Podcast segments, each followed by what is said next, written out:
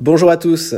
Alors je vous propose aujourd'hui un podcast hein, sur la stratégie biotech, euh, donc au 3 euh, décembre 2022. Euh, encore une fois, et pour des raisons réglementaires, ce contenu est destiné uniquement aux clients professionnels français investis dans la stratégie et avertis des risques inhérents. Alors concernant la stratégie biotech, plusieurs euh, d'entre vous me sont revenus hein, pour comprendre un petit peu le parcours de performance depuis le début de l'année. Euh, un premier euh, semestre un petit peu compliqué et puis un second semestre qui est, plutôt très très bon et notamment depuis le, début juillet. alors ce qui explique ça, c'est assez simple, c'est d'une part le caractère acyclique de la stratégie. la stratégie biotech a toujours eu un, un, rythme de performance assez décorrélé hein, des marchés, du cycle économique. Euh, nous avons un, un, indice de corrélation avec le S&P d'environ 0,4 euh, sur cette stratégie-là, avec les valeurs technologiques d'environ 0,3.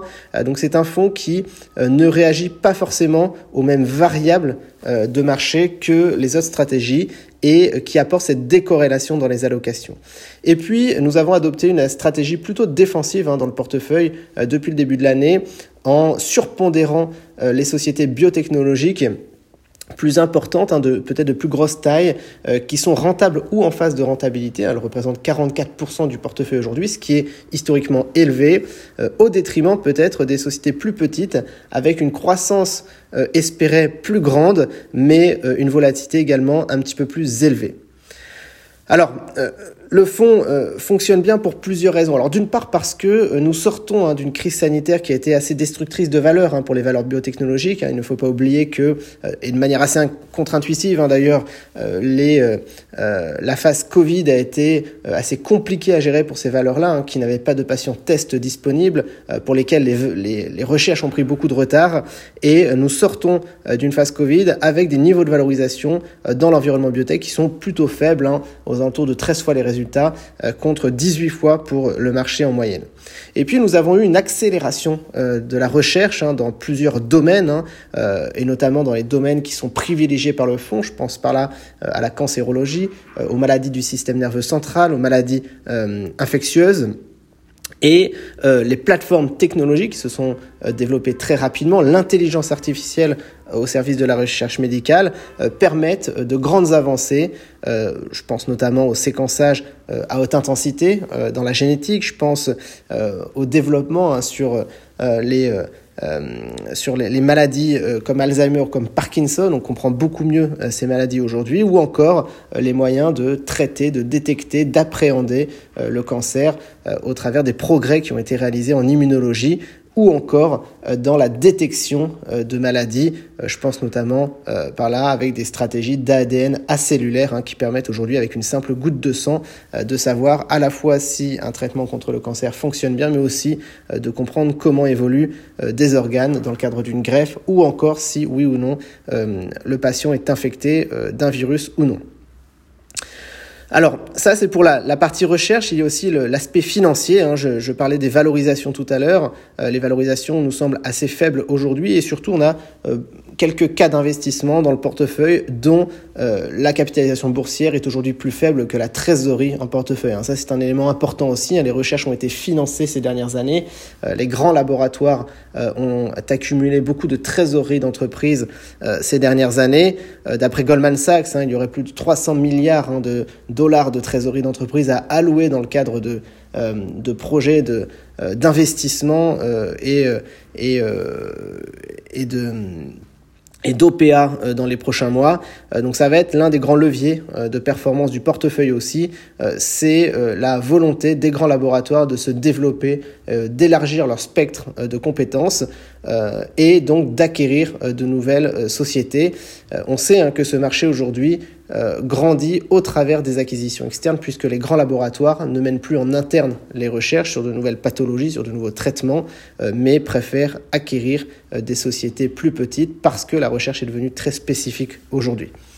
Et puis il y a un aspect réglementaire aussi hein, qu'il ne faut pas oublier, qui est très important le président Biden aux États-Unis avait fait campagne hein, sur un, projet qui s'appelle Medicare for All, euh, qui est un petit peu la suite de l'Obamacare, avec euh, cette volonté hein, d'induire euh, une notion de déficience thérapeutique hein, dans le procédé de remboursement des traitements et des médicaments aux États-Unis. Et donc, ça va inciter les laboratoires d'une part à se euh, concentrer euh, prioritairement sur les, médicaments qu'ils vendent et qui sont plus efficaces, les plus efficaces, et puis également à se développer sur de nouvelles stratégies avec toujours cette dimension d'efficacité thérapeutique qui permettra le remboursement et donc la rentabilité du produit. Donc le fonds euh, fonctionne euh, plutôt très bien. Nous pensons euh, que le parcours de performance n'est pas terminé. Hein. C'est une question que l'on pourrait se poser. Faut-il renforcer, vendre? Faut-il conserver les titres en portefeuille? Nous pensons aujourd'hui qu'il y a encore un parcours de performance à venir à la hausse plutôt intéressant. Alors pour plusieurs raisons. D'une part parce que lorsque les investisseurs estiment que nous arrivons à un pic de taux, eh bien il y a euh, euh, une volonté hein, de, de, réinvestir, notamment dans les, dans les petites et moyennes valeurs, mais aussi dans les sociétés biotechnologiques euh, à plus forte croissance. Et donc c'est aussi un moment assez charnière pour nous pour rebalancer le portefeuille hein, depuis les valeurs plutôt défensives dans cet univers biotech vers des valeurs à plus forte croissance. Et c'est ce que nous avons déjà commencé à réaliser avec des investissements notamment dans la plateforme Natera, qui, qui est une entreprise à forte croissance espérée et que nous avons intégré dans le portefeuille. Il y a un autre élément qui est important d'un point de vue purement technique, c'est le niveau du VIX, hein, l'indice de volatilité euh, sur les marchés. Euh, on voit historiquement que lorsque ce niveau de VIX passe sous les 22, eh bien c'est là où se font globalement 85% des émissions de capitaux. Euh, nous sommes retombés aujourd'hui sur un niveau de VIX d'environ 20, donc qui serait assez profitable hein, pour, pour les émissions de capitaux. Et puis, un autre élément, encore une fois, hein, c'est un élément purement lié à la valorisation et euh, au cash accumulé par les laboratoires, les valos des sociétés biotechnologiques au sortir de la crise sanitaire euh, sont plutôt faibles. La recherche a été enclenchée. Les euh, outils technologiques aujourd'hui nous permettent hein, d'aller beaucoup plus vite. Si on écoute l'équipe de gestion, on estime que d'ici une quinzaine d'années, on aura des moyens pour appréhender, traiter, éventuellement vacciner le cancer. Hein. Moderna est déjà en train de travailler euh, dessus hein, grâce à sa technologie ARNM. Hein. Euh, on va aujourd'hui euh, travailler sur le vaccin contre le cancer, sur le vaccin contre le VIH, sur également des, des outils contre la sclérose en plaques. Et puis on a des laboratoires pharmaceutiques qui sont obligés de s'adapter à ce nouvel environnement réglementaire, de, de se positionner sur des marchés qui vont progresser très vite et pour lesquels il y a une course aussi euh, à, euh, au brevet et donc on a un marché qui risque d'être très dynamique euh, dans les prochaines années sur lesquels chaque OPA se réalise avec une prime qui est assez juteuse. Hein. Généralement ce sont des primes de 100 à 150%. si on s'en tient au dernier cas que l'on a eu dans le portefeuille, hein, typiquement Global Blood Therapeutics qui a été racheté il y a quelques semaines. L'opération s'est faite hein, sur euh, sur une prime de 145%, donc deux fois et demi le prix de l'entreprise avant OPA. Donc c'est euh, un des éléments également de surperformance du portefeuille euh, qui n'est pas négligeable. Donc nous sommes toujours confiants dans cet environnement biotech.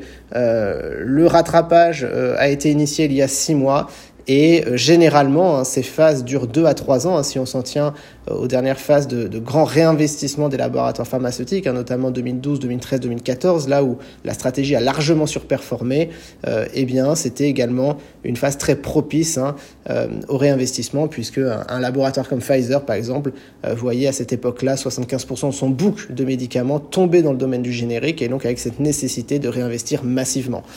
donc, nous pensons qu'il y a encore du potentiel sur cette stratégie-là, dans un environnement qui est toujours très complexe. Euh, et qui, euh, euh, cette stratégie, un biotech, apporte beaucoup de décorrélation sur les marchés actions et dans les allocations. Nous restons entièrement disponibles pour répondre à vos questions s'il devait y en avoir. Je vous souhaite une excellente semaine et je vous dis à très vite. Merci.